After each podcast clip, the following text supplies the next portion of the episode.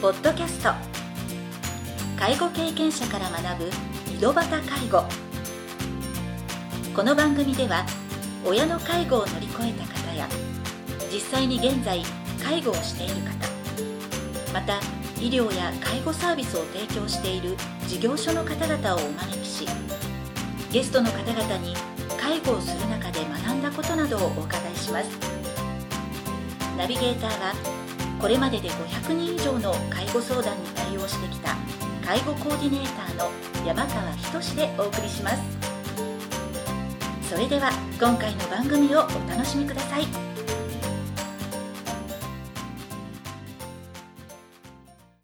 皆さんこんにちは第43回目の井戸端介護を始めます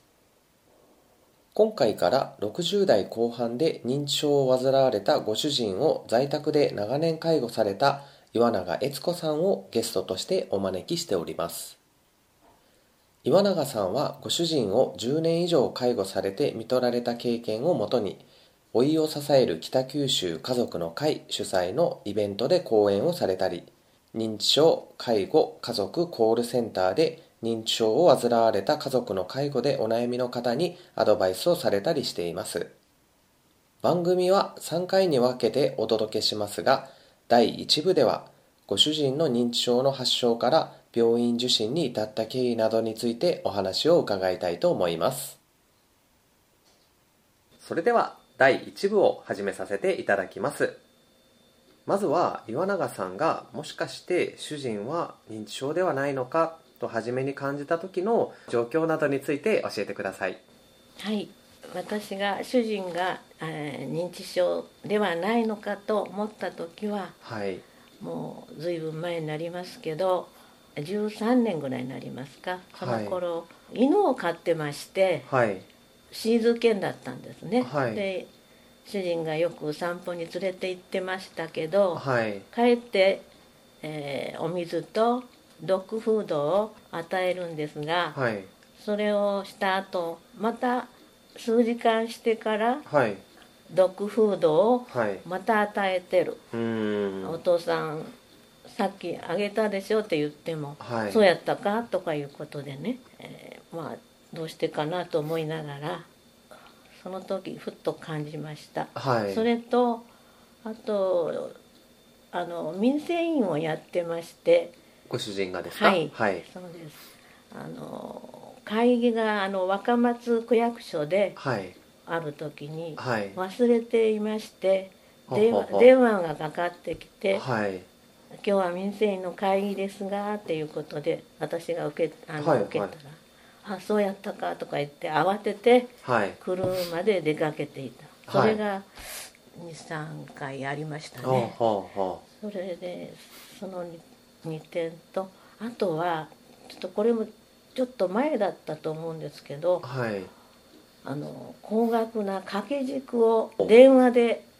買ってるんですよね、電話でうん、電話であのなんかじ自分の生年月日を言って縁起のいい掛け軸だからおお一つが20万ぐらいほうほうほうの掛け軸を買って「はいありがとうございました」って言ってあの菓子折りを送ってきたんですはいでそれを私は知らなかったんで、はい主人に聞きましたらそんなことほう言うあの買ってないって言うんですね、はいはいそれでおかしいなと思いながらその時はまあすぐもう菓子折りをあの返しまして、はい掛け軸は買わなかったんですが、はいそういうことなどがありましてはいちょっとおかしいなと思いましたあーまあ、実際先ほどあの民生委員の会議とかのその日時会議の開催日を間違えたのが23度続いたということだったんですけどその1回目とか2回目の時とかってその約束していたことは記憶の中にあ本当そうだった忘れてたっていうものなのかそれともなんか本当にそういうのが、まあ、会議があったっていうこと自体記憶の中になかったんじゃないのかっていうのはご主人とお話しされててどどんな感じでしたピンときてるような感じでしたまあ、か、あの本人は民生委員ではい頑張っているって気持ちはあっったんではいその仕事のことは忘れてはなかったと思いますし、はいまあその頃忙しくしてましたんでその日にちをわあの間違えたのかな間違えたのかなうんで最初の頃ええそは、の頃は思ってましたんですけどはね、いまあ、で全体的に民生委員の仕事は忘れてたわけじゃないです最はい初ははね、いはいだからあとはあのボランティアの会、うんあの学者、うんそこであの結構たくさんのお友達ができてですね、はい一緒にボランティアをしてたんですね、はいはいその頃も急いで車で出かけてましたからなんかはい忙しかったんじゃないかなといあーうそういう記憶も私あるんですよ。まあだか充ら実したねうんボランティアそうそ活う動とかうんあまもりそうそうやりすぎてるんじゃないかなとぐかぐらいに心配うん、うん、そうそう、 はい少しやめたらと思うようなこともありましたですね。はいはいだからまああの老化現象、はいただのね、そそううんいうあれと思って最初は思っていました、あーそれであの病院に連れて行く時もはい「お父さんちょっと検査に行こうよ」とか言ってねうんあの忘れることが多いからっていうことで、はいまあはい私はその時は認知症だとはまだよく知らなかったからうん思わなかったですね。はいやっぱお年寄りが忘れたりうんそういうするのが多いのかなとも思ってましたはいですね。はい、もしかしたらあの病気かもしれないから、うんちょっとそれを調べるために、まあ、認知症の検査というよりかは、その物忘れが今までのご主人から見たら、うんちょっとひひどくなったのでそれを確かめに行くために受診をした、まあ、進めたっていうことですよそうねで、すねまあ、その時はごご本人はどうでしたかちょっと拒否反応っていうかなんでそんなところに行かないといけないんだとやかはりあありましたよね家でちょっとそれを説得するためにずっと話しましたらはい「俺ほんそんなにおかしいか?」とか言うんですよ「おかしいのか?」とか「いやちょっと検査ね忘れることが多いからはい検査に行こうと」でうんたまたまあの脳神経外科っていうのがはいこの向こうのうち向こうの通りのはい先生がいらっしゃったうんんでうんすうよんでよくあの犬の散歩なんかではいお話ししてた、あ先生と、うんおおあの主人はもうよくお話しはしいてはい散歩の時仲良しになってたんですよね、はいそれでよく知って脳神経外科あそこに高須にあるから、はい行ってみようかってねはい言ったらそんな悪いかと言いながら、うん、まあ、ちょっと車走っ自分で運転して、はい私一緒に私と一緒に行きました、えー、まあその受診を進めてから結構時間かかったんですか説得できるまで、まあ、12ヶ月ぐらいはちょっ私とはおかしいなとか思いながら、まあ、同じ話もするなとかね、うん面白い話してくれるんですよ、はいやっぱボランティアに行ってうんもこういうこと話題も豊富だしあったとかねそうはそうい結構あの話すことが好きでね、はい言ってたからまさか認知症とは思わなかったんですけどね、はいはいええでも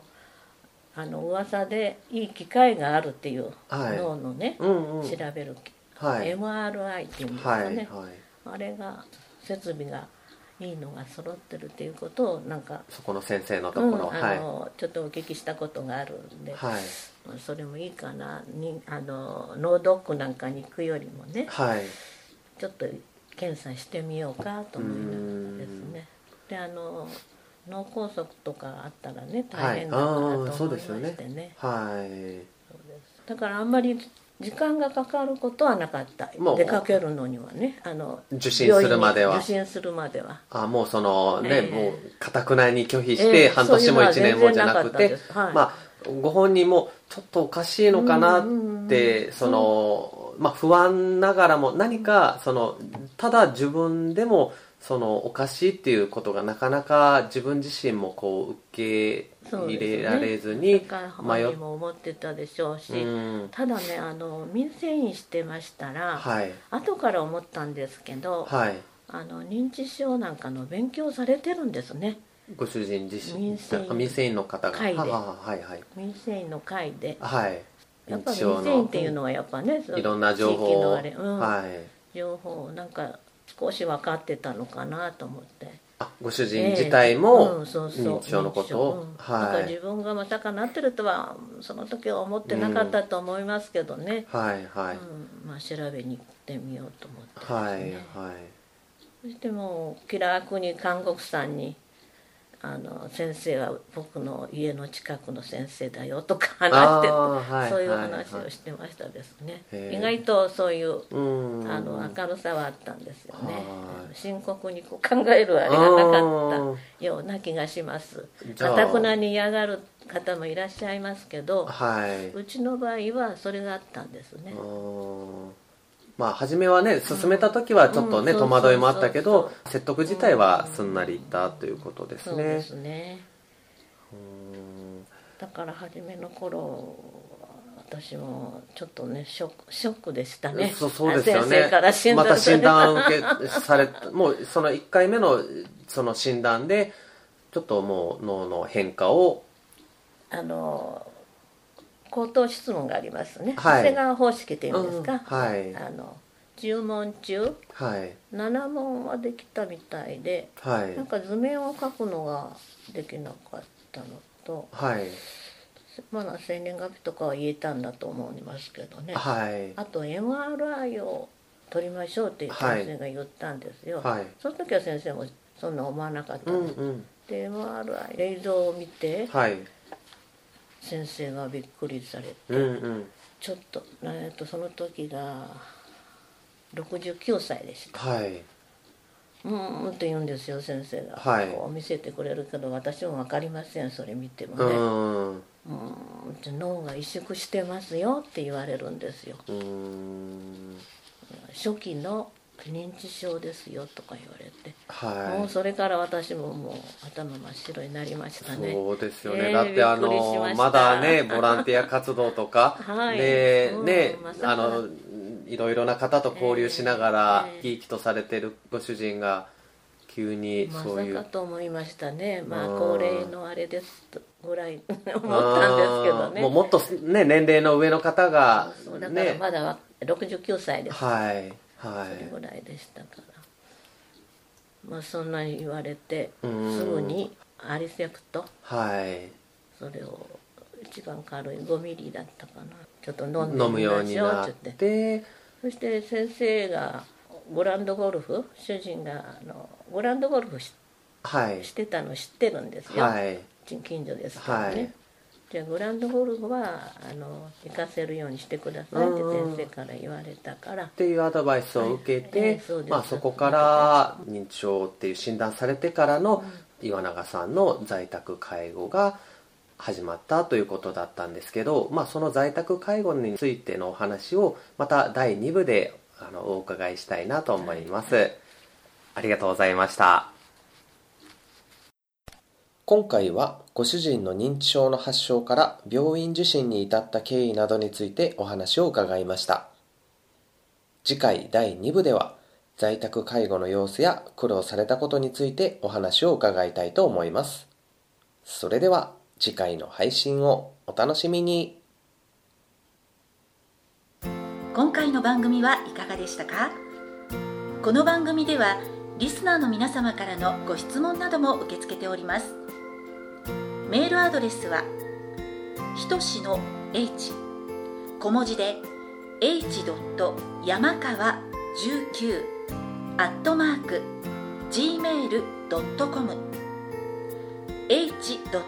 山川19アットマーク gmail.com ですそれでは次回の配信をお楽しみに